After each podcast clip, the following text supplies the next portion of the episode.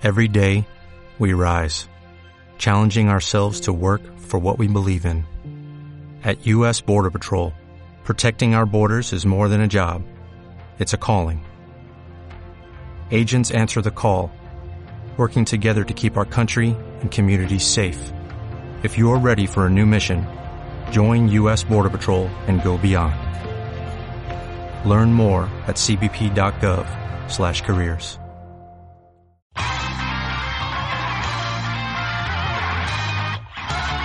Los jinetes del foro de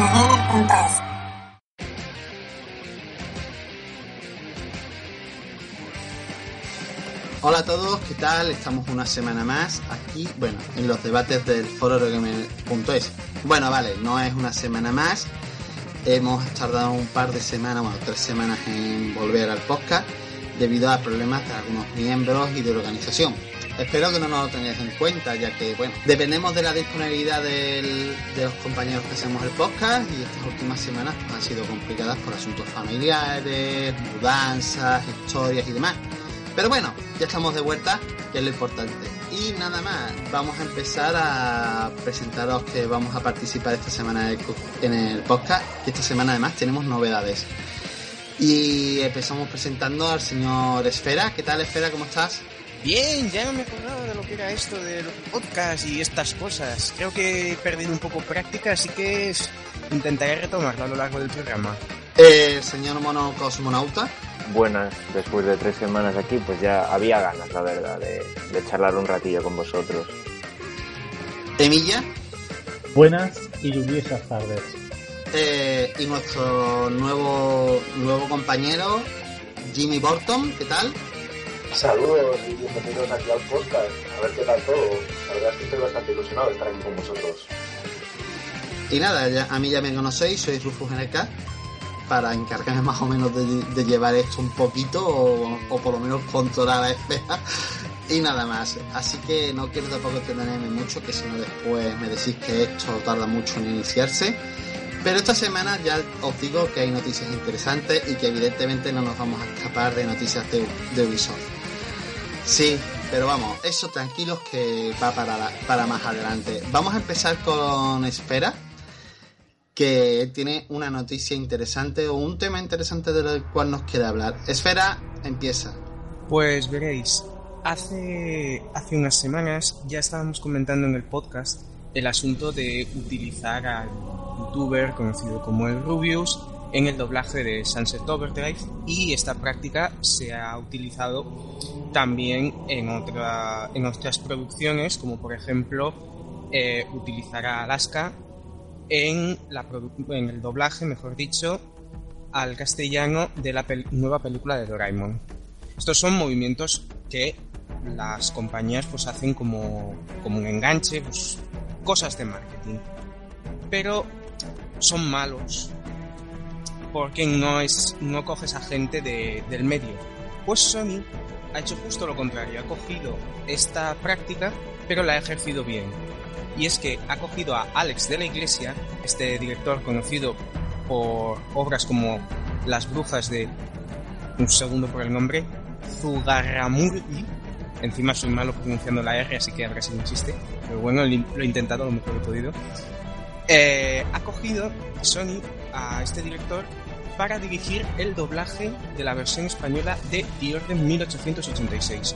Lo cual me parece estupendo porque, dado el tono que tiene el juego, no, no te puedes escabullir con un doblaje mediocre.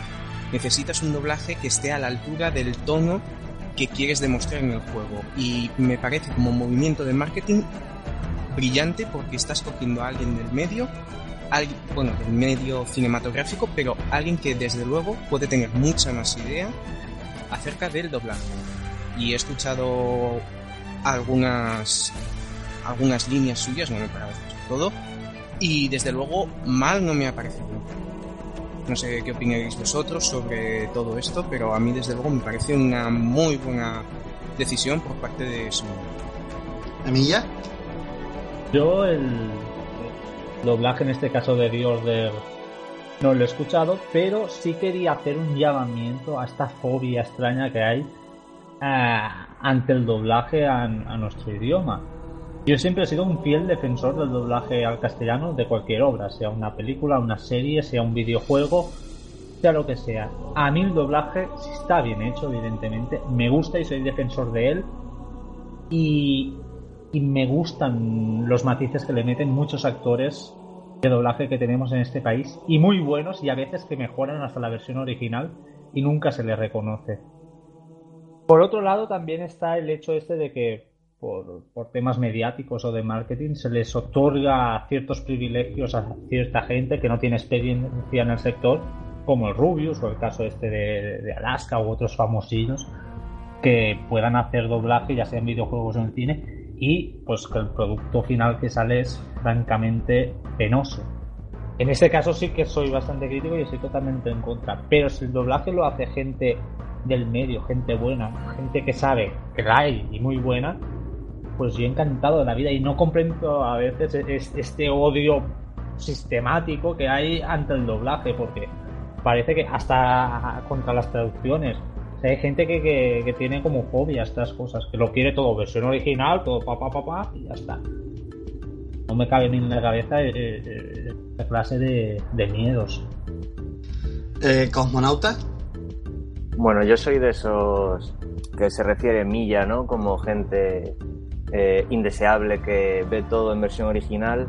Y a mí me gustaría hablar un poco del tema. A ver, eh, me parece estupendo y perfecto que se doble a la versión original el The Order y evidentemente tiene que ser un doblaje de calidad, porque si tú pones a actores poco profesionales, doblajes baratos, al final le acabas haciendo daño al juego y arruina un poco la experiencia, ¿no? Y más seguramente con un juego como The Order, que parece que tiene unas aspiraciones de una estética y un tono muy cinematográfico. Hasta creo que, que los, los desarrolladores comentaron que el juego iba a tener un poco de grano por, por esa cuestión y aparte eh, que se utiliza un formato ultra panorámico para, para intentar parecerse más al, al, cine, ¿no? Yo lo que sí que espero es que se respete eh, la posibilidad de elegir. Si tú quieres jugarlo con el doblaje en castellano de Alex de la Iglesia, perfecto, pero a mí me va a gustar más si lo puedo jugar en versión original. Y creo que se debería mantener la opción, porque por ejemplo, casos como Evil Within y Alien estás obligado a jugarlos con el doblaje, sea mejor o sea peor. Ahí ya, ya no me meto. Pero a mí, por ejemplo, un juego como como, como Alien o Evil Within me puede romper un poco la, la inmersión. Porque primero estoy acostumbrado a la versión original, me suele gustar más. Y segundo, caso de Evil Within, por ejemplo, recuerdo trailers presumiendo de la calidad de los actores del doblaje original pues eh, es un valor que tenía el juego. En la traducción, ya digo, sea mejor o sea peor, eso, eso no lo tienes. Y también creo que, que una versión original eh, debes valorarla con, con, sus aciertos y con sus errores. Me explico. Decía Emilia que a veces un trabajo de doblaje puede mejorar la, la experiencia de la experiencia del, del juego, de la película, etcétera. Eh, sí, bueno, podemos aceptar eso. Hay casos de doblajes muy buenos que con versiones originales eh, que pueden ser un poco regulares, etcétera. Pero yo creo que la versión original es la que debe disfrutarse porque hay que tener en cuenta los aciertos y también los errores. Es la, la versión tal y como la pensó su director. No, independientemente de que mejore o no la versión original, eh, la traducción es una, es una modificación, ¿no? Un poco, pues, si quieres llamarlo ilegítima, pues lo llamas ilegítima. Y nada, volviendo a lo que decía al principio, me parece estupendo que haya doblajes, pero sí que por favor pediría, por la cuenta que me trae también y porque es lo que estoy acostumbrado y lo que me gusta, que exista la opción, ¿no? Opción de versión original, opción de, de, de versión doblada traducida. ¿Esfera? Iba a comentar un poco lo que ha comentado Mono, haciendo especial hincapié en esto último, la posibilidad de elegir, porque realmente hay veces que, justamente como decía Emilia, hay versiones a nuestro, a nuestro idioma que la verdad es que te encajan bastante, bastante más a lo mejor con el, con el personaje o con el tipo de tono que quiere transmitir pues esa, esa serie, esa película o ese videojuego. Y sí que es una cosa que llevo demandando varios años a, la industria en general y es, es, precisamente este modo que comentaba Mono eh, para poder elegir, porque sí que lo he encontrado en algunos casos, pero siempre han sido de versiones eh, importadas. Por ejemplo, eh, hace un par de meses pues pude comprarme la versión de Play 3 de Lara, bueno, nuevo juego de Lara Croft y sí que venía la opción de, de poder elegir el, el, idioma y daba la casualidad de que yo lo prefería en versión original con subtítulos y hay otras veces que no. Por ejemplo, el doblaje de, de Jack and Daxter, por ejemplo, me parece buenísimo en, en nuestro idioma. No sé, y así pues podría seguir diciendo no es quitarle mérito a uno o a otro. Ambos, como ya han expuesto los dos compañeros, tienen sus virtudes y sus defectos. Pero esa posibilidad de elegir también eh, forma parte de tu, de tu, experiencia, porque a lo mejor te gusta más cómo suena un tipo de voz o, u otra. Así que esa posibilidad de elegir me parece que debería de estar en, en todos los juegos, por lo menos en aquellos que presumen de estos, de estos grandes doblajes. Pues bueno, voy a opinar, bueno, y esta es una opinión un poquito más general, no solamente de los videojuegos, ¿vale? Porque afecta a muchas cosas, a películas, a, a series de televisión y demás. Vamos a ver, si hoy por hoy me dieran la elección de ver cosas en inglés o en el, idioma original subtitulada, estaría encantado, porque hay veces que te encuentras con traducciones, o mejor dicho, con la interpretación de la traducción que deja bastante que desear, ¿vale? Pero hay otras veces que, bueno, cuando se busca un equipo de calidad, un equipo que sabe hacer las cosas bien, que son verdaderas agentes, que sabe hacer buen traducción, buen doblaje, se nota de verdad que es un gustazo. No me voy a meter mucho en el mundo de los videojuegos porque yo suelo jugarlo también muchas veces en, en el subtitulado en inglés, porque es la verdad. Pero si nos basáramos en, en otros contenidos audiovisuales, ¿quién nos recuerda el horror que fue? Y seguramente aquí alguno me va a querer hasta aplaudir. Eh, la traducción de la primera serie de Naruto. Por ejemplo, esas voces. Eran mortal Vamos, que es una lata que no solamente está en los videojuegos, que está también en toda la industria audiovisual y que a veces, ya digo, se, agradece que, que te den esa opción de, poder decir, pues con subtítulos en el idioma original o en español si la traducción es buena y te gusta. Eso por ahí estoy de acuerdo. Otro aspecto, yo tenía la suerte de, con este tema de la promoción de Sunset Overdrive, jugarlo lo he jugado. Como bien sabéis, Sunset Overdrive, uno de los dobladores, es el propio el Rubius, que es un youtuber. Y oye, no está mal hecho. O sea, se, admitámoslo que no es un juego que tú busques un doblaje eh, tan especializado, tan preciso, tan brutal. Pero no encaja malamente. ¿Eh? No encaja malamente el doblaje que se ha hecho. Ahora, otras cosas que me preocupan. Un ejemplo, no de videojuegos, sino audiovisual. La siguiente película que van a sacar de Doraemon doblada por, por Alaska y, y por. ¿Cómo era el otro? Mario. Bueno, paso. Yo de famoseo no estoy puesto y lo siento. Pero vamos, yo he visto cómo estaban haciéndolo. Mario Vaquerizo me dicen aquí. Yo he estado escuchando ya parte de, de esto de, del doblaje. He podido ver un vídeo de la previa del doblaje porque lo pusieron en YouTube. Y lo siento en el alma. Mm, Alaska no da los tonos de Shizuka ni en ni en mil años, ¿vale? no tiene, no puede hacer la voz de Shizuka y más cuando llevamos 10 años o casi 10 años con la misma voz, o sea, no, no puede. Ahí yo hubiera roto una lanza por los traductores que ha tenido la serie de anime durante toda la vida y, no haberse complicado. Pero ya os digo que esto es una cosa que pasa en todo, no es solamente videojuegos. Es cine, es televisión, es todo. Incluso los programas que traen de fuera, porque algunos telita, telita y tela, ¿eh? De hasta cambiarle el nombre al programa, ¿eh? que nada más hay que ver Energy Discovery y la que leáis con, con esas traducciones. Si nadie más tiene nada más que opinar, Pues bueno, mira, ahora que has comentado lo de Alaska, Alaska ya había participado en, una- en un doblaje de un videojuego, concretamente PEX. PEX fue un doblaje que hizo aquí Alaska y un par de personajes más de la de la cultura aquí española y no lo hicieron tan mal en aquel entonces, lo que pasa es que las voces no eran tan malas, es decir, no, no eran tan agudas, no les exigían esos registros.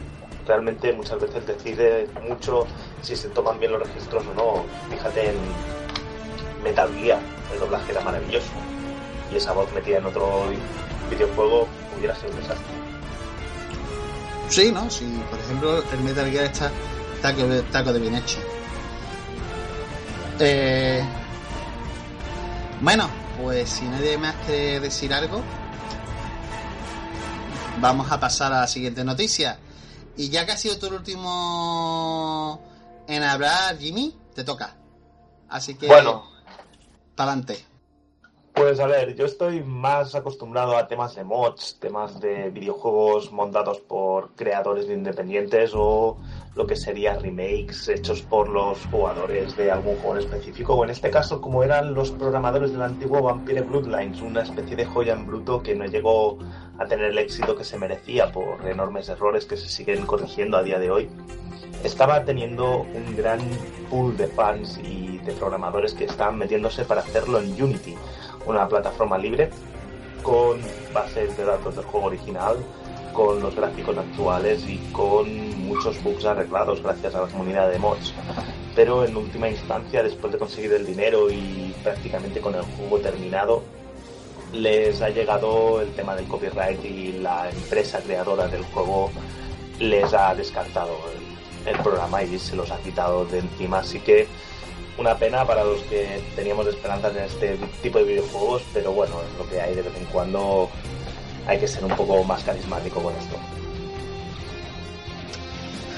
Lo que dices, yo ya lo he visto más de una vez. Muchas compañías son muy recelosas de dejar sus IPs y más cuando estas IPs aún son comerciales, pero incluso sin serlo, para hacer juegos los aficionados. Yo he visto casos similares, he visto historias similares. Incluso hay proposiciones, bueno, una ha sido la del remake de Metal Gear que están haciendo los fans, del primer Metal Gear, que bueno, al final los señores de... ahora no me sale. Los señores de Konami han da- dado el visto bueno, han dicho que sí, les van a dejar incluso usar el nombre con la única condición de no sacar un duro, o sea, no les van a bloquear el proyecto. Pero ha habido muchas veces que los juegos hechos por fans han sido bloqueados por, por las grandes compañías. Y no solamente los juegos, sino también muchas cosas hechas por fans. Una de las sagas, por ejemplo, que más hay bloqueadas son las de Nintendo. Todo lo que esté relacionado con Mario o Zelda, que no sea oficial y que mm, pueda ser comercial o mínimamente pueda afectar al producto comercial, aparece papá Nintendo y les dice, oye, mm, no, y, y si no te gusta, prepárate para vernos en los tribunales. Hombre, a mí...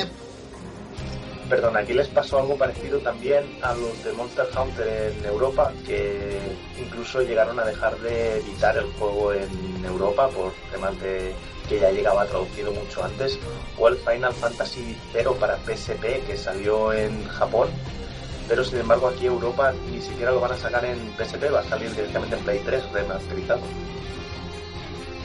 Sí, sí, cosas así. Hombre, las compañías son muy férreas con la defensa de sus IPs. Como ya te digo, cuando les afecta al bolsillo o cuando creen les afecta al bolsillo, aparecen y te echan los abogados encima. De por sí, hace poco, no sé si lo sabes, apareció un anteproyecto de, de precisamente un remake del, de, de hecho del nuevo juego de bueno de ay mi cabeza hoy no estoy fino del juego de Indiana Jones creo que es el de Atlantis, ahora no me acuerdo del nombre, coño, y es que soy fan de Indiana Jones. La cosa es que están haciendo un remake, han hecho ya el motor, cómo sería, los primeros diseños, pero claro, hasta que no venga Disney y dé permiso, vamos a ver cómo acaba el tema. Sí, la verdad es que estos temas dependen mucho del director de comunicación, de si les dice que es mejor tirarlo para adelante o no. Realmente he visto algunos productos que han remasterizado fans y han conseguido hacer que la franquicia se relanzara. Es decir, a veces hay que ser un poco más laxos o a veces hay que tener más en cuenta si te sale a cuenta o no. Como puede ser este juego que iba a tener una segunda parte y nunca se hizo, se descartó el proyecto. Sí, básicamente. Y fíjate eh, incluso es que ya te digo, son a veces son IPs que están activas y otras veces son IPs que están tiradas, o sea, que están muertas de risa y que las compañías no aprovechan y que los fans quieren seguir sacando algo. No sé si algún compañero más quiere opinar de esto. Bueno, pues si no hay más comentarios, eh, vamos a pasar a la noticia de Mono Cosmonauta que tiene que ver con algo que ha pasado esta misma semana, el Black Friday. Así que, mono. Sí, bueno, yo tengo un par de Eh, noticias perdona, para. perdona, mono. Sí. Mm, permíteme. Eh, creo que nuestro comentario Jimmy se va a tener que ir ahora porque le ha salido un problemilla. Jimmy, si quieres despedirte. Bueno, gracias, pues me ha gustado estar aquí un ratito con vosotros y el próximo día voy a estar bastante más. La verdad es que me ha pillado a última hora, pero bueno, muy bien, muchísimas gracias. En serio, a ver si continuamos viendo más. Venga, Jimmy, si no puedes continuar, no te preocupes. Esto le ha salido una urgencia ahora mismo. Y nada. ¡Qué bueno! Eh, mono, pues te toca. Discúlpame por cortarte, pero quería despedirme bien de Jimmy, que si no después tú sabes. Nada, aprovecho yo también para despedirme, aunque se haya ido ya de, del TeamSpeak, pero bueno, cuando lo escuche ya, ya lo escuchará. Bueno, pues la las dos noticias que yo voy a comentar son en relación con la situación de Xbox, ¿no? Y esto como los chistes, hay una buena y una mala. La buena cuál es? Eh, que Xbox ha sido la triunfadora de- del Black Friday, ¿no? En base a un estudio que, que hay que cogerlo yo creo un poco con pinzas, porque no son las cifras de ventas definitivas, sino que una especie de encuesta o estimación que han hecho, pero bueno, en principio se, se, entiende que la, la gran triunfadora del Black Friday es Xbox One, porque ha sido la consola más vendida según las tablas que, que ha dado el estudio, con un 53% de, de las ventas, seguida de PlayStation 4 con un 31%. También eh, hay otros aspectos del estudio que, bueno, los juegos más vendidos, el juego más vendido ha sido Assassin's Creed eh, de Xbox One y la consola de, Xbox One eh, se la compran mayormente ¿no? Eh, adultos para sí mismos. Bueno, hay un apartado del estudio que habla sobre eh, si has comprado la consola para tus hijos o para ti mismo, pues bueno, la Wii U la han comprado un 92% de compradores para sus hijos, es decir, es una consola que el público la ve muy orientada hacia los niños. Xbox One y PlayStation 4 pues tiene un 66% y 45%, que bueno, pues parece que, que triunfa más que Wii U entre los adultos con una diferencia abismal. Pero bueno, la, la noticia importante es que la consola más vendida durante el Black Friday es Xbox One. Y joder, me parece una noticia buena, no, buenísima, porque yo creo que hay que confiar en que, en que Xbox One eh, remonte un poco la situación, porque ahora mismo la eh, correlación de fuerzas que, que hay, ¿no? Por llamarlo de alguna manera, entre Sony y Microsoft está muy mal para Microsoft. Creo que las últimas noticias que leí, no sé si eran un 2-1, incluso un 3-1 eh, a favor de Sony y que aumenten las ventas, pues solo, solo, solo nos puede beneficiar, porque, porque una competencia dura, una competencia, una competencia eh, más estricta y que se prolongue lo más posible en el tiempo es lo mejor para, para todos, porque Sony se esforzará en sacar buenas cosas, porque Xbox seguirá esforzándose y también podremos ver mejores ofertas, que yo creo que es posible que sea una de las una de las principales razones de esta de esta remontada, ¿no? Digamos de de Xbox One, porque hay unos packs estupendos que por el precio básico de la consola, pues te llevas la consola con dos o tres juegos en formato físico, creo incluso, o sea que, que estupendo. ¿Cuál es la mala noticia? La mala y previsible, o más que previsible noticia, que ha dimitido el presidente de Xbox Japón. La consola se ha metido un hostiazo tremendo en Japón. Según leo en, en la noticia, han vendido 38.461 consolas, es decir, poquísimas, y la mayoría de esas, 23.500, se vendieron durante los primeros cuatro días. Que si recordáis haber leído alguna noticia, seguramente recordéis aquellas colas interminables de exactamente cero personas en Japón esperando para, para comprarse su Xbox One. Pues bien, el presidente Takashi Sensui ha dimitido ante la, la perspectiva tan increíblemente negra que tiene Xbox One. Que a pesar de que es previsible que en Japón haya, haya tenido estas cifras tan bajas, pues son unas cifras peores incluso de las que tuvo en su día en su día la Xbox 360 original. O sea que Xbox One bien a nivel mundial porque parece que están consiguiendo remontar un poco, pero mal en Japón, donde realmente nunca tuvo nunca tuvo una opción, yo creo. ¿Emilla?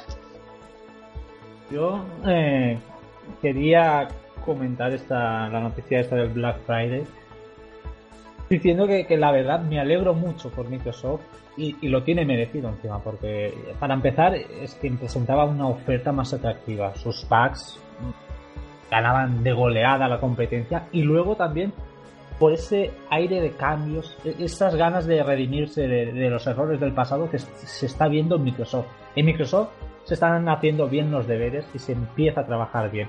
Cosa contraria pasa con Sony que parece que se están enquistando en, en, en Claro, al tener el dominio del mercado parece que se han estancado allí y de allí no los van a mover. Y eso les proporciona una, una comodidad pues que no, no, les incita a hacer nada y están ahí en, en, sus sofás estancados. Y eso Sony está cometiendo un error muy grave que si se sigue prolongando eh, se, van a, se van a topar con un problema bastante serio.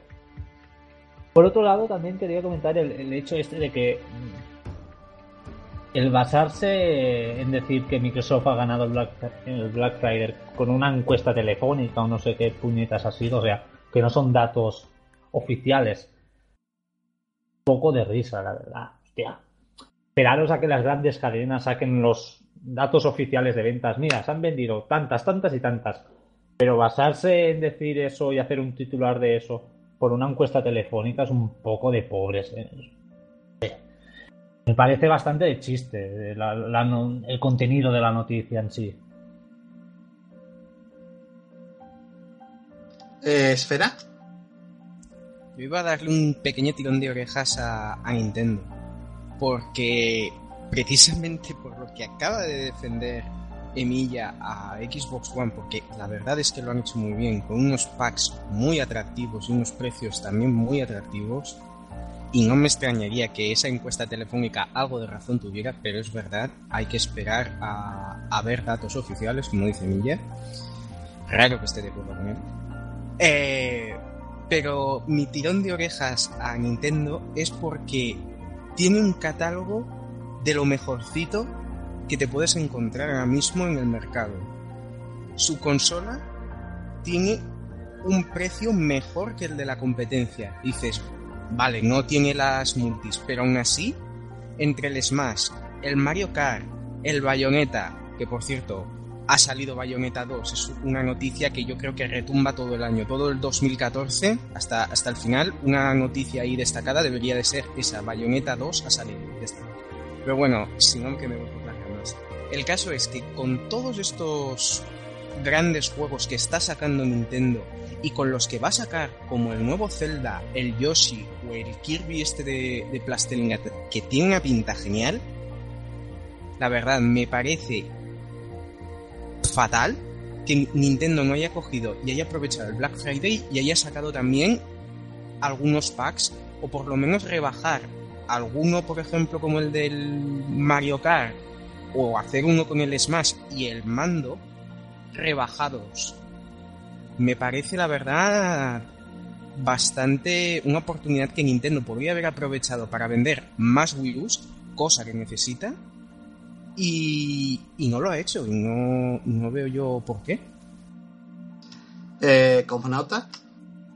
Bueno, Wii U, es que yo creo que la situación de Wii U se está un poco sobreestimando el, catálogo que tiene. O sea, yo creo que Wii U ahora mismo está, está de dulce, ¿no? Están saliendo juegos para Wii U muy buenos, ya tiene un catálogo que arrastra de Super Mario 3D World, Mario Kart, etcétera, que a todo el mundo le gusta, pero yo creo que esto es, no sé, súmale también el, la decepción que hay, ¿no? Y la, y la desgana que te transmiten ya PlayStation 4 y Xbox One, pero es que realmente Wii U el catálogo que tienen yo creo que no llega a ser suficiente. No es un catálogo, no es un catálogo variado, es un catálogo también que solamente se sostiene con, con juegos de Nintendo. Yo creo que la mayoría de personas, eh, de jugadores, ¿no? Vemos a Wii U como una buena y buena, pero casi ya imprescindible, segunda consola, pero con ese matiz, es una segunda consola. Yo creo que el, no sé, yo por ejemplo, yo no podría tener solo una Wii U porque no salen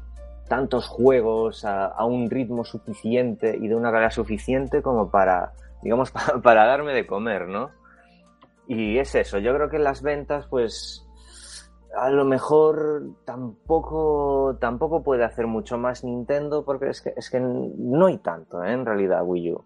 Es, no, no, quiero no quiero despreciarla ni, ni minusvalorarla, porque a mí me encanta y, bueno, de hecho mi novia se compró una hace poco y, y está encantada con la consola, pero es que yo creo que, se la está sobrevalorando un pelín, a raíz de, de, eso, de que parece que está de dulce y que sobre todo las otras consolas pues no, no terminan de, de sacar buenos juegos y los que salen, pues lo hablaremos después, ¿no? Pero Assassin's Creed Unity, etcétera, etcétera, es que te dan un golpe en los morros de, de hype, se te explota en la cara, básicamente. ¿Esfera? Exactamente por esto decía yo lo de colocar más Wii U en, en las casas. No lo decía como, como por ejemplo pudiera ser las consolas de Nintendo antes. Ahora Nintendo no está en la no puede competir en la misma liga que Xbox One y Play 4. Eso está claro, no en parte por culpa de haber perdido las multis y porque técnicamente no está al mismo nivel, no tiene los mismos componentes y no está al mismo nivel que las otras consolas. Eso me parece muy bien. Pero yo lo decía como precisamente lo que acabas de decir tú, una segunda consola que realmente de todas las máquinas que hay te dan ganas de tener una Wii U, pero no para estar, yo que sé, 7, 8 años o menos eh, con, esta, con esta consola, sino para tenerla como segunda consola, por así decirlo, porque al Mario Kart lo enciendes y es un juego típico de puedes echarle horas en cualquier momento, o el Smash también, es un, una oportunidad, yo qué sé, eh, lo conectas cuando tus amigos vienen a casa o, o, cualquier cosa, o sea, no es no es que vayas a estar los, siete, eh, los años que dure la, la Wii U o los años que dure esta generación solo con Wii U, sino que la base, que te dan ganas de tenerla como una consola, como una segunda consola. A eso me refería yo con querer colocarlas, porque como consola única para pasar la generación no tiene, no se sostiene, no tiene el catálogo, porque depende mucho de exclusivos, porque ya hemos visto que ha habido compañías como EA que directamente pasa de ella. Así que, ¿qué podemos esperar? Emilia. Si hay algo que nunca jamás se le puede achacar a Wii U, es precisamente la rama de su catálogo. El catálogo de Wii U es a todas luces, tanto ahora en la actualidad como a corto plazo, es más, al final del 2015, puro y perjuro que seguirá siendo igual, el catálogo de Wii U es netamente superior a las consolas llamadas Next Gen, es decir, a Sony y a Microsoft. Un catálogo tanto de Sony como de Microsoft donde el 70 al 80% de su catálogo se basa en remasterizaciones o remakes, que son remasters, no son remakes, son cosas distintas. O sea, cuando el 70-80% de tu catálogo es eso, tienes mierda, pero mierda para llenar estanterías. Pero no tienes catálogo. Tienes catálogo morralla. Wii U no. Todo lo que tiene es exclusivo, mimado y hecho a propósito para Wii U. Esa es la gran base y ventaja que tiene Wii U. Otro punto. Que Wii U no puede competir con la con Sony y Microsoft, no veo por qué. Es más, las está ganando. No en ventas, evidentemente, pero en catálogo y otros aspectos las está ganando. ¿Qué tienen las otras que no tenga Wii U? Más polígonos. Bueno, y estamos en el mundo de las consolas. Si en las consolas nos pasamos en los polígonos, chato, vámonos a un PC. Porque estamos en la plataforma equivocada. No nos podemos basar como baza de gran peso en los polígonos. Porque estamos cometiendo un gran error. Sí es cierto que Wii U tiene un problema de imagen. Y eso es lo que en parte en el Black Friday no han, sabido aprovechar los de Nintendo. En cuestiones de marketing tienen problemas y tienen que hacer deberes ahí y, muy serios, tanto ofreciendo packs, ofreciendo un precio más atractivo que realmente el precio de Wii U para lo que es como máquina en sí, hinchadito, para que no nos vamos a engañar. Y en eso Nintendo sí que tiene que trabajar y tienen que mejorar mucho las ventas, que es ahí donde radica el problema de Wii U, en las ventas, en la imagen que tiene, porque es típico, tú a uno le hablas de Wii U y te va a decir, nada, es para niños, Nintendo no sé qué, Nintendo no evoluciona, están estancados, no hay catálogo, siempre son Marios, se te van a decir tópicos que no son ciertos, pero que esa imagen eh, está ahí radicada en la sociedad y Nintendo tiene que luchar por eso para que eso cambie. Eh, ¿Cosmonautas? Yo no, estoy, no estoy del todo de acuerdo con, contigo, Emilia. El catálogo de Wii U sí que es de una calidad indiscutible, pero es que no es variado. O sea, si a ti te gusta un, shooter, te compras una Wii U y no, no puedes hacer nada. En PlayStation 4, Xbox One, PC tienes los que quieras. Si te gustan juegos de deportes en Wii U, tampoco tienes donde elegir. Wii U es una muy buena consola, pero que vive de Mario, de Donkey Kong, etcétera, etcétera, que no es poco. Y probablemente de lo que llamamos de nueva generación, los tres títulos más brillantes sean los tres de Wii U. Pero no es un catálogo variado y no es lo suficientemente amplio. O sea, son. Estamos hablando de que puede haber cinco o seis juegos que son de, calidad de verdad. Pues Bayonetta 1, Bayonetta 2, Super Mario 3D World, Mario Kart, Super Smash Bros. Y a mí de memoria tampoco me vienen muchos más. Seguro que los hay, pero no creo que más de tres o cuatro. El problema es, es, la variedad que hay en el catálogo.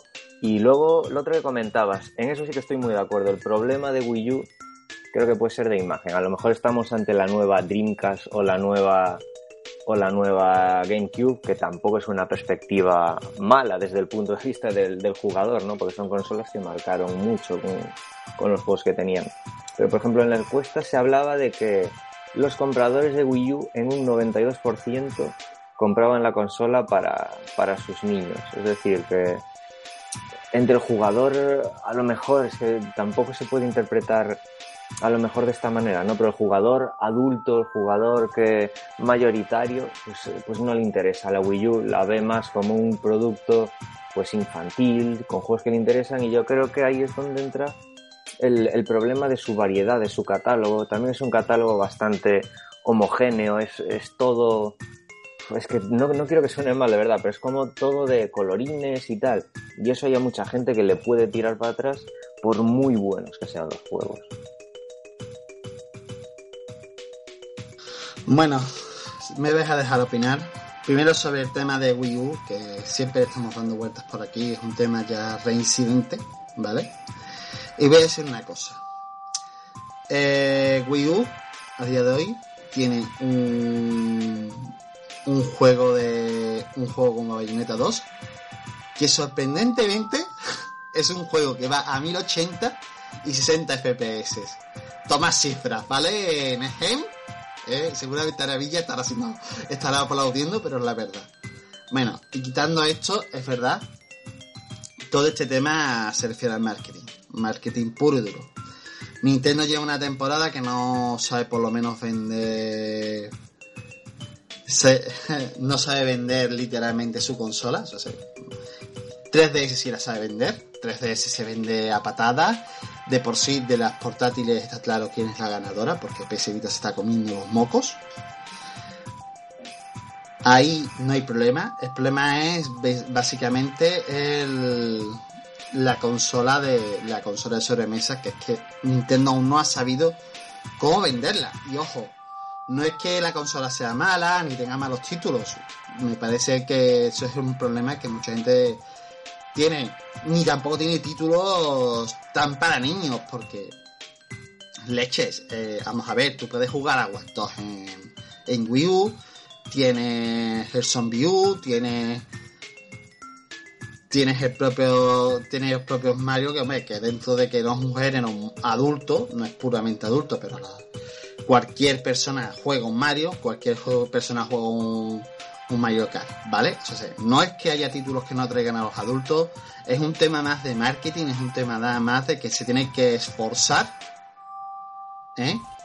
a la hora de vender su máquina sobre todo este tema de la sobre este- todo este tema de las ventas, de que ha ganado Xbox One el Black Friday, hay que decir que este estudio de Infoscope, que es el que ha dado esta noticia, básicamente, está basado en 180.000 facturas de dos grandes líneas americanas de centros comerciales dedicados a, al ocio electrónico y dedicados a los electrodomésticos, que son Walmart y Target. Vamos, mm, sería como comparar aquí Mediamar y Worten, ¿vale? Las cifras reales de ventas se van a dar el 11 de diciembre, ¿vale? Pero vamos, pero esto es simplemente un adelanto de decir, oye, de 180.000 personas que han acudido al Black Friday, que no son pocas, la mayoría se han decantado por un Xbox One. ¿Y por qué? Pues básicamente se han decantado pues porque Microsoft se ha atado los machos. Y es que este Black Friday, incluso aquí en España, había unos packs de Xbox One que tú dices, leches, quiero comprármela. De por sí, uno de los packs era, era con el Assassin's Creed Unity, pero aquí en España incluso estaba mejorado. O sea, el pack oficial, el bundle oficial que tiene el Assassin's Creed Unity, el Black Flag y el Rayman Legends. Aparte, muchas tiendas le añadían por un poquito más de precio, creo que por 439 euros la ha llegado a ver, el GTA V. O sea, se- si os hacéis cuenta, vale, sí, te estás gastando un poquito más de lo que vale la consola básica, pero tienes tres juegos que te van a dar entre los tres unas ciento y pico, 120 horas de juego, si los quieres completar al 100%. Hombre, la oferta era muy, muy buena. Y de por sí, creo que viendo el, el de hecho, el, las cifras de venta que las tengo aquí, ¿vale? Las voy a aprovechar para ver. Eh, la unidad más vendida en ambas tiendas era precisamente la Xbox One, o sea, los bundles de consolas más vendidos era la de Xbox One con el Assassin's Creed, o sea, es el bundle que os estoy comentando que estaba vendiendo aquí en España. Que 439 euros, como se ha estado vendiendo en España, es básicamente regalarte cuatro juegos y disfrutar, porque no lo estás pagando con, el, con- estás pagando a lo mejor menos de 300 euros por la consola. Bueno, no sé si alguien más quiere comentar algo. No, ¿verdad? Pues, Semilla, creo que tienes que algo que hablar sobre las declaraciones de cierta persona, así que adelante, Emilia. Sí, quería. Hace ya un, un par de semanas o tres. Habló un señor que se llama Jin Sung Juan, o algo así, es un nombre chino, que es el cofundador de Nvidia y actual presidente y director ejecutivo de, de la compañía. Este señor se atrevió a pronunciar de su boca que la época dorada de las consolas ha terminado. Así, tal cual, es el titular en negrita suscrito y todo en mayúsculas. A mí me parece muy bien que este señor eh, haga hincapié en que el PC realmente, el sector del PC ha aumentado el porcentaje y tal.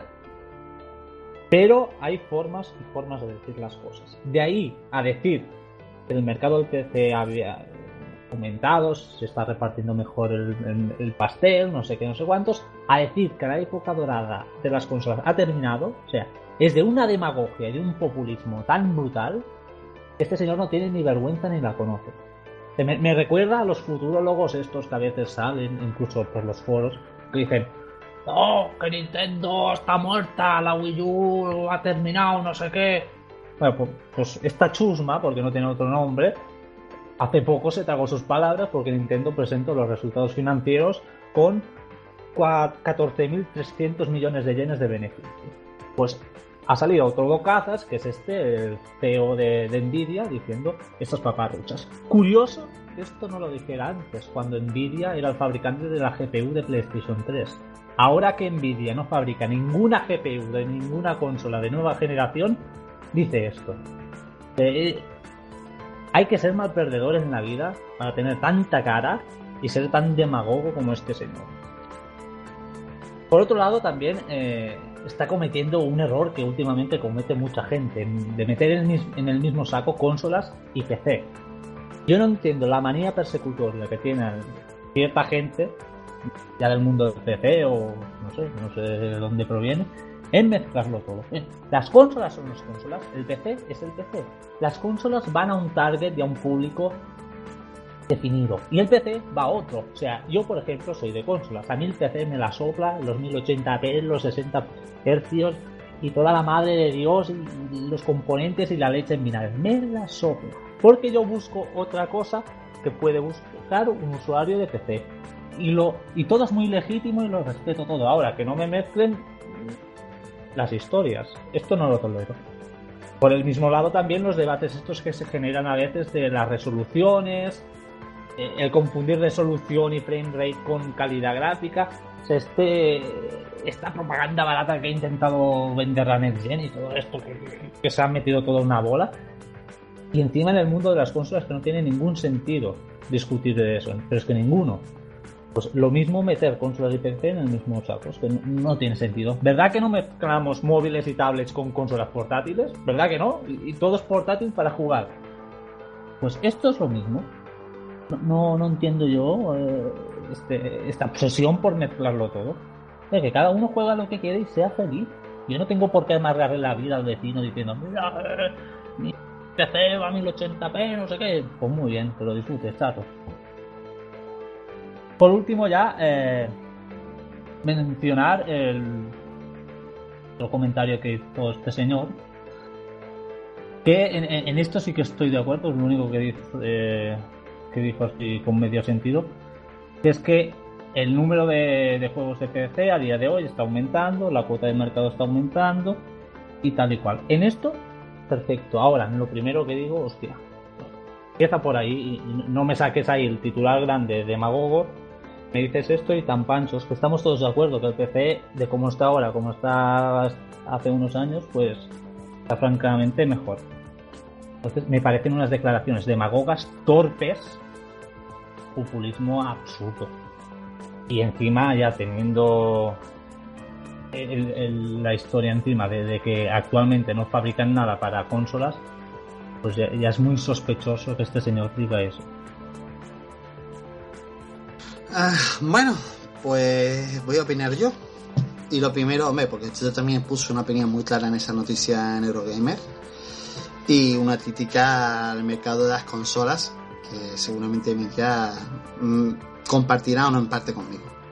Pero bueno, lo primero que ha dicho este hombre, mm, en serio, es una estupidez, ¿vale? Es muy demagógico. Básicamente porque también yo creo que defiende el modelo de negocio de Nvidia. Nvidia en esta generación no, no pinta nada en las consolas. Nvidia no tiene. Sus GPUs no están en ninguna consola. De por sí. Puedo decirlo así de claro, y lo digo abiertamente. La gran ganadora de esta generación de las consolas, pase lo que pase, sea quien sea la ganadora, es AMD. Porque AMD se ha hecho. Se ha hecho con básicamente las GPUs de las tres máquinas. O sea, tiene la GPU de, de Xbox One, tiene la GPU de. Bueno, tiene la GPU no, APU, que es aún más, más grave, porque es que además Si fue decir, no es que solamente hace la parte del chip gráfico, no, no, es que lo hace todo. Hace el procesador y el chip gráfico de, de PlayStation 4, de Xbox One y la GPU de, de Wii U. O sea, la GPU de Wii U es suya. En la anterior generación, vale, Nvidia estaba ahí con PlayStation 3, pero ya no lo está. ¿Qué pasa? Que ahora mismo Nvidia su mercado de negocio es venta de chips para tarjetas gráficas, o sea, de PC, venta de GPUs, que ahora mismo está en un momento muy dulce, muy, muy dulce, porque han sacado la nueva línea de tarjetas gráficas y le han dado una patada en la mesa AMD gordo en PC, o AMD le han hecho daño. Y su modelo de GPUs para. de CPUs, GPUs para tablets, los Tetra, que son los, actualmente los más potentes del mercado en lo que es a referencia gráfica. ¿Vale? Por eso yo creo que este hombre, en su defensa del mercado, lo intenta englobar todo, porque incluso sus productos están pensados para englobarlo todo. Ya, por ejemplo, tenemos ahí el Nvidia Shell 2, que se puede conectar al PC y jugar a través del Nvidia Shell a los juegos de PC, ¿vale? Todo lo hemos visto y es una alternativa, bueno, estas tablets son una alternativa verdaderamente para juego de lo que son las lo que son las portátiles. Alternativa cara, ¿eh? Lo digo de antemano y no hasta para todos los bolsillos. Pero sí que es verdad que hay algo en sus palabras que sí lleva razón.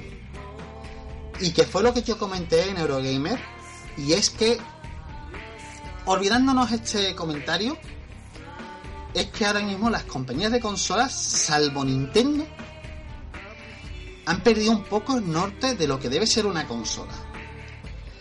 Y es que hablamos de que, por ejemplo, cada vez es más complicado jugar en consola. Yo lo digo, yo soy usuario de consola NG, tengo el Xbox One, no hace falta decir más, pero leches. Es que una consola hace. cuando estaban, cuando existió, cuando nacieron, su objetivo era jugar y no preocuparte de nada más. Entonces tú llegabas a tu casa, encendías tu máquina, metías tu juego y a jugar. Hoy por hoy una consola es complicada. No llega aún la complicación PC, pero se acerca. Ya que estás preocupado por el disco duro, ya que estás preocupado por porque te tienes que hacer login antes de empezar a jugar, ya que ya tienes que pagar unas cuotas mensuales para jugar en online, el online es fundamental, y miles de historias que yo creo que se están perdiendo un poquito el norte. Y ojo, lo dice alguien que tiene una consola NG que tiene un Xbox One. Pero vamos, este mal empezó con la con la primera Xbox y empezó con la con la PlayStation 2 y la PlayStation 3 cuando empezaron el modelo online. Básicamente el tener querer más está volviendo a las compañías un poquito locas en este aspecto. De por sí, ahora mismo, yo la única máquina que de verdad considero una consola de verdad es la de Nintendo. ¿Vale? Y sí, no puedo estar de acuerdo con este hombre, pero en ese aspecto tengo que decirlo. Si la próxima generación de consolas, eh, Microsoft, Sony, no hacen algo para que las consolas vuelvan a ser simples, para no amargar al usuario con historias, actualizaciones, instalaciones y mamoneos que no merecen la pena, y más a partir de la siguiente generación, que todo apunta será digital, o casi todo será digital, muy a pesar de Milla, porque yo sé que Milla es defensor del formato físico ultranza. Mucha gente de consola ve si por, lo que valen las consolas y para cómo se juega en consolas, me paso al PC. Y ahí sí le puedo dar un poco la razón a este hombre. Pero quitando eso, no, no se la voy a dar, evidentemente, pero quitando eso, ahí está. Además, otro aspecto es, como ya digo, el que las tablets ideadas para juegos y que las tablets y los juegos para tablets puedan llevarse parte del mercado de consolas portátiles, que ya se ha empezado a notar, pero no ha terminado de cuajar, ¿vale? Eh, ¿Alguien tiene algo de opinar? Silencio en la sala, nadie dice nada. pues no, ¿verdad? Creo que los he callado todos. Pues nada, ya que he hablado yo, me toca a mí. Y yo creo que entramos en el tema más interesante de la semana, Y es Ubisoft. O como la voy a llamar yo cariñosamente a partir de ahora, Ubilol. Porque Ubilol nos ha dado la semana. Nos ha dado las últimas noticias las últimas semanas. Voy a empezar por la primera, ¿vale? Que yo tengo que es la más sonada, pero hay más. Hemos tenido el, la maravillosa salida del Assassin's Creed Unity. Un producto que desde mi punto de vista es un juego inacabado. Y voy a explicar el porqué. Vale, Assassin's Creed Unity ha salido al mercado, tanto en consolas como en PC, plagado de bugs, problemas con la inteligencia artificial y problemas de rendimiento que daban la cara en PC. Se han visto situaciones tan dantescas de gente con estaciones de trabajo. Ya no hablo de PCs, ¿vale? Ya hablo de estaciones de trabajo. Estamos hablando de máquinas multiprocesador con, con varias tarjetas gráficas y que el juego le vaya a patadas. O sea, mm, un juego que tendría que ser lo más accesible del mundo ha fallado en PC y se ha llevado unas críticas en Steam que son para echarse las manos a la cabeza. En consola ha tenido caídas de frame rate que han sido, bueno, de chiste, porque encima de que el juego salía, vamos a volver a esto de las cifras de la Next Gen, salía por debajo de los 1080 y salía a 30 FPS. El juego pues tenía problemas de tirones que se acusaban más en PlayStation 4 que, que en Xbox One. Estos problemas son debido a la ingente cantidad de inteligencias artificiales que tiene que mover el juego, las cuales tiene que mover la CPU de la máquina. ¿Vale? Pero si encima sale con bugs, que es que literalmente te caes al vacío, o los, o los propios viandantes cambian de golpe, o se desaparecen las caras, o el juego se queda pillado con el personaje bloqueado en una posición y no puedes hacer nada más. Pues claro, ya te das cuenta que, ya os daréis cuenta que, que literalmente Ubisoft no ha terminado el juego, no lo ha testado correctamente, os ha dado, dema- dado demasiada prisa en, en sacarlo. Vamos a la segunda noticia de la semana, que es el lanzamiento de Far Cry 4, afectado por los problemas de Unity. Y que la gente, bueno, ha criticado un poco el juego porque es muy continuista y parece un DLC del Far Cry 3. Yo no he tenido el placer de probarlo. Me han comentado cosas, como por ejemplo que el argumento al principio dices, pero ¿por qué estoy haciendo todo esto? Yo ahí no voy a entrar porque no he probado el juego. Lo que he visto, sí, me ha parecido continuista. Algunas mecánicas nuevas, el poder manejar vehículos, el poder manejar animales, el poder volar.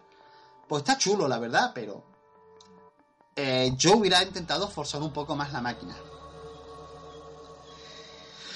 La siguiente noticia que ha dado esta semana Ubisoft, porque es que Ubisoft nos ha dado tela, tela, tela, es que se ha descubierto que gracias a un juego de Ubisoft de, de hace unos añitos de 3DS, el Cubic Ninja, eh, se puede aprovechar un error que hay de programación del juego para cargar Homebrew. O sea, para cargar aplicaciones caseras, aplicaciones externas a lo que Nintendo permite. ¿Qué ha pasado esto? Pues que evidentemente las copias del juego, cuando esto se ha sabido, las copias de segunda mano del juego han llegado al mercado a valer 200 euros.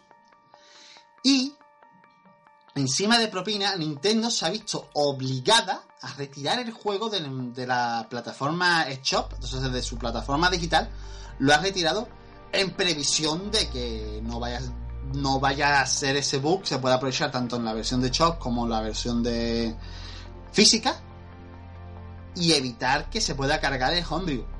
Ojo, vamos a ver cuánto dura esto, porque todos sabemos que, eh, perdón, que Nintendo eh, tirará e intentará buscar solución en un parche y solucionar el problema, pero vamos, la entrada de cargar Homebrew en una consola, todos sabemos que acaba siendo la puerta que después otras personas menos deseables, o sea, no las que quieren cargar aplicaciones caseras o emular juegos antiguos, que no es tan grave en mi punto de vista, sino gente más maliciosa que quiere cargar su propio software, sus propias copias no originales del juego, puedan aprovecharse. Y la última noticia, porque Ubisoft es que nos ha dado cuatro, bueno, mm, perdón, cinco. La siguiente noticia es que, bueno, esta semana Ubisoft ha lanzado una beta de un juego que va a salir dentro de... sale el martes, dentro de dos días. O sea, nosotros estamos llamando el día 30 y es ha sido de True. De True ha vuelto a salir en beta, una beta abierta, pública, de unos cuantos días, de tres días. Y básicamente una beta una semana antes de salir el juego. Que yo no sé si es una beta o es una demo con tiempo limitada. Yo apuesto más por lo segundo, que sea una demo. Pero vamos, una demo para un juego que yo ya he visto cosas y no me gusta y que he tenido incluso problemas en la versión de PC. perdona Wii, pero algo me huele que, que te vas a comer los mocos, pero bueno. Y la última, y es una noticia una noticia positiva, es que Ubi al menos intentan a, perdón, al menos está intentando buscar el perdón. Y es que debido a todos los fallos que ha tenido Assassin's Creed Unity, todos los problemas que ha causado, el primer DLC de Assassin's Creed Unity lo van a regalar. A todo el mundo, ¿vale? Todo el que tenga el juego va a tener el primer DLC gratuito, que es una ampliación de la historia y una continuación de la historia, lo cual, bueno, al menos les da un poquito de, dignidad. Pero... ¿Qué ha sucedido? Que evidentemente a la gente que tiene el pase de temporada iba a haber tres DLCs, este lo pierden y como ha habido una pérdida de valor, para compensar a los que compraron el pase de temporada les van a regalar un juego del catálogo de Ubisoft.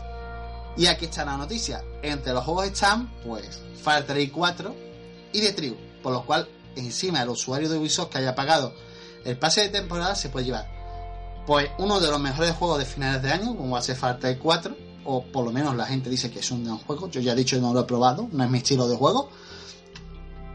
Y The Triu, que, bueno, está ahí. Y bueno, eso es todo. Disculpadme que haya sido muy largo, pero entenderme. Es que Ubisoft ha dado para mucho, señores. Emilia. Yo quería comentar el, lo de la beta esta de The Crew. Ya para empezar, hemos de partir de la base que el objetivo de, de una beta es ofrecerle a un, al usuario un producto inacabado y luego, a base del feedback entre usuarios, pues ir perfeccionando y eh, escuchando sugerencias de pues los eh, la gente que ha participado en esta beta. Lógicamente, esto se hace con una previsión, es decir, las betas, incluso las betas abiertas de los MMORPG, que son las últimas, se hacen un mes antes o dos semanas antes, como mucho, del lanzamiento final, para que haya tiempo a corregir esos errores. luego hay betas en fase más prematura, que se hacen lógicamente con más tiempo para solventar más errores. Pero el hecho que a una semana o poco menos del lanzamiento de un juego tengan la cara dura de lanzar una beta, o sea, con esto nos quieren decir, una, que el juego está inacabado, es decir, que voy a lanzar una beta a menos de, una, de, de una semana de lanzamiento de un juego que no está acabado, ni lo va a estar, es decir, ya me estoy pidiendo en tu cara. Y dos, todos los errores que veas son los errores que vas a ver al final del juego. Es decir, y el feedback que tú proporciones no va a servir para una puta mierda. En resumidas cuentas, Ubisoft con esto se está riendo en la cara de la gente. Está diciendo, mira, esta cosa que aún no está terminada, porque aún está en beta, pues esto te lo voy a sacar, te lo vas a comer, y si no estás conforme, chato, pues te aguantas. Es ya de una desfachatez. Eh, no tiene ni nombre. Aparte del currículum que ya arrastra Ubisoft desde Watch Dogs hasta ahora. Ya es conocido por todos. Vamos, esto es, la guindita de un pastel que, vamos, este año, 2014, se han hecho de oro. Como el año que viene no les pegue por ser los mejores del mundo, me da a mí que Ubisoft mm, van a empezar a temblar los cimientos un poquito. Igual se resienten un poco de este año. Tengo esa sensación. Eh, ¿Componauta? Bueno, yo a lo mejor me salgo un pelín de la noticia, pero a mí personalmente a raíz de, todas estas noticias de bueno, de Ubisoft casi todo, ¿no? De, el Assassin's Creed Unity es una chusta y está lleno de bugs. El Watch Dogs parecía una cosa y es otra. Joder, pues a mí me están quitando las ganas de, de ilusionarme con juegos, ¿no? Eh, todas estas campañas brutales de marketing de Watch Dogs es un juego unos graficazos y luego ves la comparación de, del vídeo con el que se presentó con el juego real y no tiene nada que ver. Eh, Assassin's Creed Unity, que sale con un montón de bugs, errores y unos gráficos que no estaban a la altura de lo que se enseñó. Y aparte, después de, de un par de semanas, creo, en, en, el mercado se lanza una actualización que corrige ciertos problemas que tenía con la, con la estabilidad del framerate a costa de la iluminación del juego. Es decir, actualizan haciendo un downgrade que es ya rizar el rizo, ¿no? Y todo esto, pues, no lo sé. Yo, por ejemplo, tenía ganas de jugar a Far Cry 4, que parece que es el juego que ha salido bien. Pero es que ya no me apetece ir a comprarlo. Pues ya lo compraré dentro de unos meses, cuando esté parcheado y cuando valga, pues la mitad. Porque tampoco quiero pagar 60 euros o 55 euros que te puede valer en, en tiendas de, de importación o lo que sea. Entonces, a raíz de esto, pues parece que que las campañas de marketing de, de también Destiny, todo esto de, de, Ubisoft, pues le están un poco explotando en la cara, porque tú estás presentando un producto con unas expectativas brutales, luego el comprador llega ilusionado, yo, yo ilusionado a la tienda, me compro el juego, y ves que esto no tiene nada que ver con lo que tú pensabas. Y, y ahora mismo, pues un juego que me tenía emocionadísimo, entusiasmado de que iba a comprar el día 1, como es The Division, pues lo estoy mirando con una desconfianza brutal. O sea, yo hasta que pase un mes, eh, se confirme que, que, ¿cómo se llama este servicio de, de Ubisoft, la plataforma que hay? Uplay. Que, que, te obliga con el Uplay. Hasta que se confirme que el Uplay no te da problemas. Hasta que se confirme que efectivamente el juego es bueno. Hasta que se confirme que el online va a ir bien. Yo no me atrevo ya a comprarlo. Entonces, todas estas inversiones en campañas de marketing tan brutales de Ubisoft, de Destiny, etcétera, coño, pues al final lo único que están consiguiendo es eh, una ilusión que, que, es muy volátil, que lo único que va a acabar provocando es una desconfianza hacia el producto al final. Hombre, yo voy a opinar claramente de Ubisoft, porque ya sabéis que yo ya me había afectado con Watch Dogs. Watch Dogs fue un producto que personalmente en tres horas me olvidé de él me pareció un juego que no tenía nada que ver con lo que se presentó en el E3, con todo lo que nos habían vendido. Me pareció un producto muy pobre y en tres horas estaba diciendo, ¿para qué lo estoy jugando? ¿Vale? Y ojo, soy amante de los sandbox, ya me conocéis. Me encanta Yandere Auto, me encanta Sleeping Dog. Puedo pasarme un juego que esté bien hecho, bien, bien, bien planteado, pero es que Watson no me lo terminé ni siquiera, vamos. Es un juego que en tres horas eh, ya estaba hasta las narices de él. Por aparte de los problemas técnicos y demás, porque técnicamente el juego pues no me gustaba. ¿Vale? No me atraía para nada y demás. Personajes muy planos y historia que decías tú, buena. Y esto al final que desemboca. Sobre Assassin's Creed, yo es que lo he dicho ya yo creo que en Assassin's Creed se han saltado casi toda la fase de testeo o directamente les ha, les ha presionado desde arriba para tenerlo terminado para la temporada navideña, para la época navideña. Porque además que han salido dos Assassin's Creed a la vez, aunque no le hayan hecho el mismo estudio o los mismos estudios. Personalmente se han ido, se han intentado llegar a, a la fecha y creo que ese ha sido el error. O sea, se, un juego así no tiene que salir al mercado y de por sí le ha hecho daño hasta nivel financiero la compañía porque Ubisoft ha perdido un 9%, bueno, salió el juego y perdió un 9% en bolsa cuando se empezó a ver temas de bugs y fallos. Mm, por otro lado, por otro lado, lo de la demo de The Triu es condenable, ¿vale? Yo no, yo no sé si llamarlo beta, demo o prueba de servidores, porque técnicamente eh, se podría considerar las tres cosas. Sabes que el juego es una beta, pero no explicas por qué es la beta. me parece muy, muy mal, porque normalmente cuando se explica que es una beta, se suele decir, vamos a probar esto. Claro, que Ubisoft no lo ha hecho. Ojo, también es verdad, vamos a romper un poquito de lanza. Si lo ha hecho para probar servidores, eh, de lujo. ¿Vale? Pero si ha habido alguna queja en la beta de otro aspecto, es para pegarle dos patadas en las narices porque ese juego tendría que estar terminado ya. Porque es que sale en dos días. O sea, no es que sea un juego que esté en beta, es que literalmente es un juego que está acabado. Que es que ya en dos días sale. Si algo está mal en el juego, no hay manera de corregirlo. Por lo cual, o esa beta está destinada a probar servidores, o mal cosa. Y por último, ya digo, la jugada del DLC es la oportuna la que han hecho porque, hombre, ya que han fastidiado a la gente, por lo menos vamos a dar algo. Y ya que te has gastado el pase de temporada, ya que no lo vas a poder disfrutar o no va a tener el valor que tenía antes, te vamos a regalar algo. Bueno, Emilia quiere hablar, así que Emilia, para ti.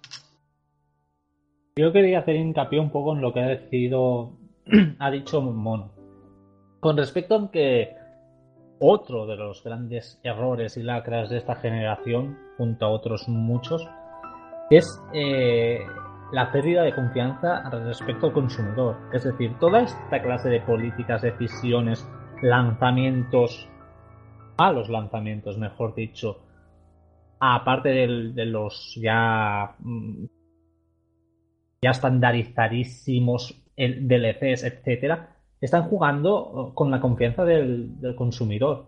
O sea, la gente ya no se va a comprar el juego el primer día. Yo lo que a mí me molesta en un trailer, mira, vamos a sacar este juego.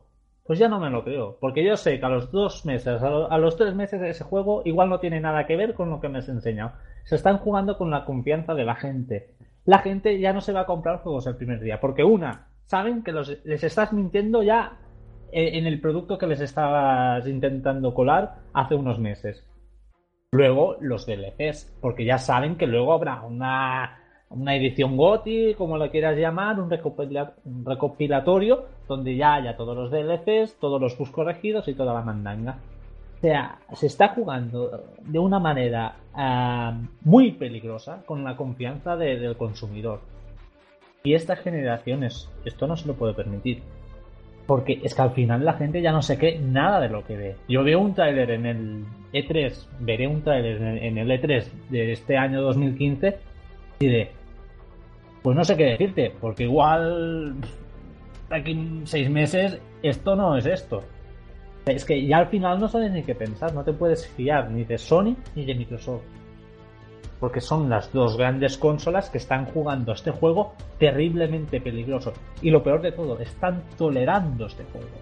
Porque ellas podrían meter normas y podrían cortarles las alas a Ubisoft, a Electrónicas, a quien fuera que jugara este juego, pues para decir, señores, meted lo que tengáis, pero lo que tengáis realmente, no nos vendáis motos. Si tenéis algo mal hecho, pues no lo enseñéis, lo enseñéis luego, o enseñadlo pero no vendáis motos. O sea, Sony y Microsoft tienen mucha culpa en esto porque han tolerado esta mala praxis desde el principio. Y esto es algo que deberían de rectificar ya mismo, o eso, o la confianza que tiene la gente depositada en ellos se va a ir y en otro cambio generacional pues les va, igual les repercute. ¿Esfera? Sí, quería comentar eh, sobre esto también que, está, están hablando tanto Milla como Mono y precisamente desde dentro del marketing, ya que yo un poco sí que puedo hablar porque sí que estoy relacionado con, este mundo de la publicidad. Así que quería un poco dar mi, mi visión. Eh, hace unas semanas, el señor Luc Duchesne, director de marcas de Ubisoft Montreal, hablaba de integrar en el departamento de desarrollo de, los videojuegos integrar a personas del departamento de marketing para que estas personas pues estuviesen viendo todo el proceso del juego y como a la hora de desarrollar una, marca eh, tú fueses viendo a lo largo del desarrollo qué cosas son las más significativas y poder extraerlas para luego desarrollar una, una campaña que reflejara lo que realmente estás, estás vendiendo. Que dicho así, suena muy bonito, pero es que en realidad no es eso de lo que, de lo que va a la hora de vender juegos. A la hora de vender... Tampoco voy a hablar aquí como si fuera yo un experto de vender videojuegos, pero vamos, sí que se le veía al hombre que tenía cosas que comentar, pero no me parece que, que sus declaraciones encajen con el modelo actual. Y es que eh, cuando quieres vender algo, lo primero que te interesa es que en 20 segundos poder resumirlo o poder impresionar al, al espectador. Un ejemplo perfecto de esto lo veíamos en Destiny, que tenía una campaña brutal, incluso unos anuncios en televisión brutales también, que la gente se tiraba de los pelos y decía, Dios, ¿cómo puede ser esto? De, alucinante, pero es que luego se volvían a tirar los pelos cuando cogían el. cogían los mandos, jugaban a Destiny y decían, pero qué mierda es esto. Les has creado una con la publicidad, por ejemplo en el. para no salirnos de, del tema de Ubisoft, en el caso de Destiny, tú les has dado a los, a los futuros consumidores una serie de trailers promocionando es que precisamente lo que se basa toda esta publicidad es en París, en esa, en esa París, en esas luces. Eso es lo que han utilizado para, para venderte el juego. Y sí, tema de iluminaciones está muy bien.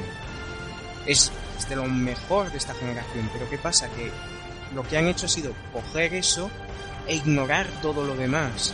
Y yo pienso que antes de invertir en una gran campaña publicitaria, lo que tendrían que hacer sería primero arreglar el juego para que la confianza de los, de, de los jugadores, de los futuros adquisidores, eh, no se viera mermada por, por, esto que comentaba Mono. Y sí, puedes integrar a alguien de, de marketing, eh, como, como, comenta el señor Ruchain, pero es que igualmente no consigues nada, porque eh, lo que está haciendo la industria básicamente es engañarnos nos está sacando. Me, me, gusta este tipo de cosas cuando las comento, me gusta ilustrarlo con un, con un vídeo de un, de un youtuber que se llama Muxka, que lo hace muy bien. Eh, el ejemplo básicamente es que eh, quita, abres un paquete de un producto que ya has comprado y te sale un señor chino. Y ese señor chino, durante los primeros meses, te dice, no puedes tocar este producto. Y a los meses el chino se va, tu casa y ya puedes empezar a utilizar el producto. Pues esto es lo mismo. Básicamente lo que estamos haciendo es comprar una cosa por ese hype, luego la, la adquirimos, no la podemos utilizar por lo porque quedan muchas cosas por resolver, muchos problemas, muchos partes y muchas cosas, y al final el más perjudicado es precisamente el que primero lo ha comprado. Porque tú esperas un año que ya no tienes ese hype y puedes disfrutar el juego con ese hype, o sea, sin ese hype, puedes disfrutar el juego como un juego normal y corriente, sin, sin tirarte de los pelos, sin estar ilusionado, sin estar cabreado por, por los comentarios de internet, sin ningún tipo de influencia, lo puedes disfrutar y puedes juzgarlo por ti mismo. Puedes decir si es bueno o es malo. Y encima lo puedes adquirir a la mitad de precio y con todos los errores solucionados. Entonces, a un early adopter de estos, ¿qué le queda? Escarmientos. Porque con Watch Dogs ya ha sufrido. Con Unity está sufriendo también. Entonces, al final, lo que están consiguiendo las empresas es que eh, salga un tráiler en el E3, te digan que va a salir el juego a lo mejor en marzo de, de, 2000, de 2015 y tú decir, vale, pues hasta marzo de 2016 no me lo compro. Y luego también están las versiones GOTY que encima te vienen con todos los DLCs. Que dices, ¿para qué me voy a comprar el pase de temporada si me puedo esperar un poquito más a la versión GOTY, que me vendrá con todo? Es que es tontería. No os voy a quitar la razón a ninguno. Y voy a hablar y voy a opinar de un par de temas lo que dice Milla, lo que dice Milla es muy cierto. Si tú estás sacando un producto para mi máquina, mmm, tendría que reconocer que el producto sea la calidad aceptable, ¿no? Esto práctica lo hacía Nintendo en el pasado. Nintendo muchas veces se metía en temas de que, oye, si no tienes una calidad mínima, si no el producto no cumple mis estándares, yo no te dejo publicar. Porque Nintendo controlaba hace un montón de años y sigue haciéndolo el tema de, de su edición en su máquina.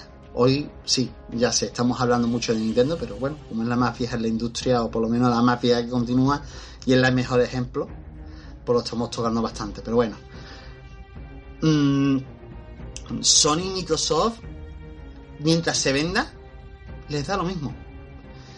Otro aspecto, sí, lo que dice Esfera, vivimos del marketing.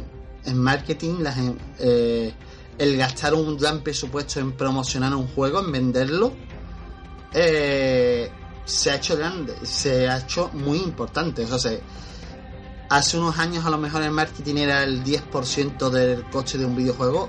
Yo calculo que ahora mismo es el 25% y en algunos títulos se puede aproximar al 50%.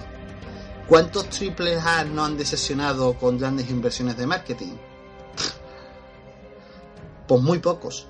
Yo actualmente, vamos, lo tengo que decir claro, como aficionado de los videojuegos, como alguien que me gusta los videojuegos, solamente confío en una o dos desarrolladoras de videojuegos.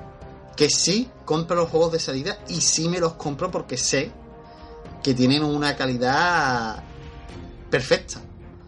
Que básicamente es Rockstar y Turten. Ninguna de las dos me ha defraudado. Y han hecho sus campañas de marketing. Y me han vendido bien sus productos. Y me han creado el hype. Pero tampoco es que sus productos me hayan decepcionado.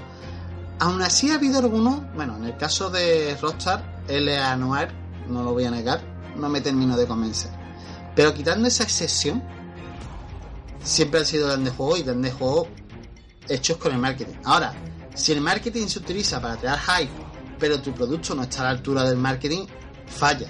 Y ese es el problema que se está viendo, por ejemplo, en Ubisoft. Ubisoft se gasta unas millonadas en promocionar Watch que tardan en desarrollar dos años y pico, dos años y pico, tres, y que al final es una gran mentira, porque del producto inicial al producto final, cágate. Lo mismo ha pasado con el Assassin's Creed. El Assassin's Creed, y creíamos, era la gran esperanza, el gran primer gran juego Next puro y duro, porque no iba a salir en consolas de anterior generación. Y se ha demostrado que era más dinero y hype que lo que era el juego. El Destiny, tres cuartos de lo mismo. Eh, una gran marca como Bungie se atreve a ser un juego masivo online y no es otra cosa que un FPS. Que sí, tienes un mundo más o menos abierto, tienes unas zonas abiertas y tal, pero no entra dentro de lo que es un MMO, de lo que es un RPG que tendría, bueno, siendo un FPS no puede ser tan RPG, pero tiene que tener cosas de los RPG o de los MMO y no las tiene. Y se nota que es un producto a medias y que tiene mucho que evolucionar. Eso que me lo digan a mí con otros títulos que se han gastado dinero y que de verdad, por ejemplo, en el caso de Rockstar tenemos el caso de GTA V. GTA V es un juego que se han gastado muchísimo dinero en promocionarlo, pero que todo lo que han promocionado es real no todas las compañías están haciendo esto. Y está demostrado. Ubisoft se ha marcado el. Se ha marcado unos hype enormes. Los juegos se han vendido bien. Pero después han venido todos los fallos, todos los errores y todas las promesas incumplidas. Problema para Ubisoft. Que es que la confianza la han perdido. Porque es que no es la primera vez. Es ya la tercera. Y aún queda por ver lo que pasa como con el con el de Triu, que tampoco pinta muy bien, a título personal no pinta nada bien. Y qué pasa con el con el de juego Tom Clancy, que vamos a ver, porque si no lo hacen bien, ya es para coger y pegar y empezar a cortar cabeza en esa compañía. Bueno, si no quiere nadie más nada de opinar de Ubisoft, pues vamos a, hacer el resumen de cada una de estas semanas y demás. Así que voy a empezar por orden, ¿vale? De cómo hemos empezado el programa. Esfera, ¿cómo ha sido esta semana? ¿Hay algo que más que quieras comentar? Pues dos cosas. Primera, que me estoy viciando, pero una barbaridad, a un juego que Nintendo anunció estas semanas que estábamos desconectados totalmente, y es el Shovel Knight, que me parece un juego tremendo y si podéis jugarlo en 3DS, porque es una maravilla, es una gozada. Y otra cosa es que bueno, que me gustaría dedicar un poco este programa también a cierto periodista que al parecer ha abandonado la redacción, o no, no lo sé, pero vamos, por lo menos ya no se le ve, de, de Eurogamer y es Albert, este, este gran hombre que se, que se dignó a, a venir aquí y a concedernos una entrevista, incluso a comentar unas noticias. Así que espero que las cosas le vayan, le vayan muy bien, esté donde esté y esté haciendo lo que esté haciendo. Eh, ¿Cosmonauta? Bueno, pues yo comento así un poco un histórico. Yo llevo ya unos años un poco decepcionado con JRPGs y en los últimos que jugué, pues bueno, estaban bien, pero sin más. Fueron Nino Kuni, Xillia, que son divertidos y, y tal, pero no me llenaban. Y gracias a la recomendación de eh, Esfera, y eh, me atreví a comprarme el Persona 3, que llevaba un tiempo con ganas de jugar y, y sinceramente yo creo, no lo he acabado aún, voy a lo mejor por la mitad del juego, pero es candidato a mi JRPG favorito ya. ¿eh? Antes era Final Fantasy IX, pero es que Persona 3 me está pareciendo muy, muy, muy bueno. De verdad, estoy encantadísimo con el juego, hasta el punto de que me he comprado ya una Vita y un Persona 4 para, para en cuanto acabe con el 3 ponerme con, con la continuación de la saga, porque es que como sea la mitad de bueno, es que sé que me va, a encantar. Estoy, ya te digo, estoy muy, momento de reconciliarme muchísimo con los JRPGs. Persona 3 es de verdad brutal, ¿eh? Si no tenéis problemas con el inglés y, y hace tiempo a lo mejor que no disfrutáis de, de un JRPG, darle una oportunidad, los que a lo mejor os pase un poco como yo, que de verdad merece muchísimo la pena, es muchísimo, muchísimo. ¿Emilia? Decirle a Mono que ciertamente normal que esté decepcionado porque esta generación ha sido la más floja en calidad JRPGs. Hay joyas, pequeñas joyas aisladas, pero en general ha sido muy mala. Y el, la saga Shin Megami Tensei sí que es muy buena. Y si puede probar ya Xenogears, ya le dará luz. Yo esta semana por fin he dado el paso a la Next Gen. Después de jugar a PlayStation 4 y, y frustrarme absolutamente como amante de los videojuegos, este viernes me he aventurado ya por fin a comprarme una Wii U, un Mario Kart y un Smash Bros. El Mario Kart aún no lo he probado, me he comprado el pase este de con los dos DLCs, pues no he podido porque el Smash Bros, hijos míos, es una cosa tan abrumadora que, no, no, me da no me da espacio para nada. Estoy, estoy enganchadísimo, es abrumador. Y lógicamente terminan esperando el 2015 que vienen unas joyas y una en especial finísimas, especialmente de JRPG. Y quería comentar una pijadita que tiene la Wii U, que realmente es una pijada, que es un mando. Yo pensaba que no al bien y tal no me parecería tan importante, pero realmente cuidado, ¿eh? porque es una gozada poder, uno, controlar tu televisor con el mando, o sea, yo el mundo de distancia ya no lo uso para nada, luego poder jugar ahí, mirar la tele y jugar a la vez, llevártelo a la cama, llevártelo no sé dónde, navegar por internet, o sea, es una cosa, yo no pensaba que sería esta pijadita tan importante y la verdad que es una gozada, me ha gustado mucho la tablet tomando este, esta rara. Mm, yo la verdad es que la Wii U le tengo ganas, pero como hasta que no haya dinero no, no puedo pillármela, acabaré comprándomela porque la verdad es que le tengo unas ganas que no os podéis imaginar. Bueno, mi semana ha sido. Bueno, mis tres semanas han sido curiosas. Hay que decir que gracias a los tomos de Steam me he hecho con unos cuantos juegos, ¿vale? Porque aquí un servidor se aprovecha del mercado. y he comprado alguna joyita en alguna rebaja y demás. Pero bueno, quitando eso, mi semana ha sido el, el señor GTA V. Y es que sí, he caído en lo que Emilia odia, que es comprarme versiones remasterizadas de juego. Me he comprado el GTA V de Xbox One. Y la verdad, no, no me parece mala conversión. Me encanta. Bueno, pero es que a mí el GTA V me encantaba.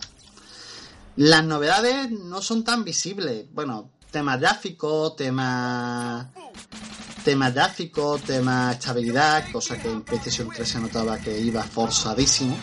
En Xbox One va de lujo. Pero lo que me está dejando sorprendido es que por lo menos han metido algo más, o sea, se han metido más contenido del que había y no sé, y han metido todo, todo lo que había previo que no estaba en, en el juego, ¿vale? Todos los DLC y demás estaban. Hombre, yo os recomiendo la compra. Si tenéis la consola solamente para ese juego, no. Pero si tenéis la consola ya y no habéis aprovechado para jugar GTA V, pues ni lo dudéis, porque es eh, un juegazo, ¿vale? Y, y el salto en gen está muy bien. Ahora, si os podéis esperar a la versión de PC, esperaros a la versión de PC. Porque si esta de consola va tan bien, no me quiero imaginar cómo va a correr en PC, con mods y demás. Que eso va a ser ya el acabose. ¿Vale? Y quitando eso, bueno, estas semanas me habían dado para más noticias, incluso para criticar eh, para criticar alguna cosita que alguna nueva ley que han sacado que nos pueda afectar a los podcasts y a las páginas web. Pero como ya sabéis, tengo una política de no decir, no criticar a la política, dejar a la política fuera y centrarme en, en noticias de la industria del videojuego. Pero vamos, que sepáis que, como todo el mundo, un servidor está bastante mosqueado con lo que hay. Y nada más. Y bueno, vamos a terminar aquí porque ya se nos ha hecho un pelín largo, ¿vale? Este podcast se notaba que teníamos noticias y lo siento si me ha alargado con lo de Ubisoft porque es que había que hablar de mucho, hemos estado tres semanas fuera. Hay que decirlo y vuelvo a recordarlo, no ha sido cuestión de gusto, sino que ha habido un problema de organización, ha habido problemas personales de los miembros del podcast y demás. ¿Cómo solucionaríamos esto? Pues como lo decimos todas las semanas, que esto es un espacio abierto donde podéis participar, donde podéis sugerir temas, donde podéis participar en el foro y donde podéis participar aquí. Eso sí, mmm, gracias a que tenemos nuevos colaboradores, gracias a que haya más gente, podremos seguir con este podcast y podremos seguir creando el contenido que hay. ¿Vale? Así que como siempre, invitaros a todos a participar. Y por último, voy a despedir a los compañeros que seguramente ya estarán con ganas de cenar porque ya es hora. Así que, sin más dilación, Esfera. Buenas noches, gente. Eh, Cosmonauta. Venga, hasta la próxima semana, espero. Emilla. Hasta la próxima semana. Espero que podamos y ya sabéis, animaros. Cuanta más gente, mejor. Y, y yo lo mismo, desearos a todos una buena semana. Saludos de aquí a Jimmy, que no ha podido terminar el programa por, por temas personales. ¡Qué bueno! Y sin, y sin nada más que decir, adiós.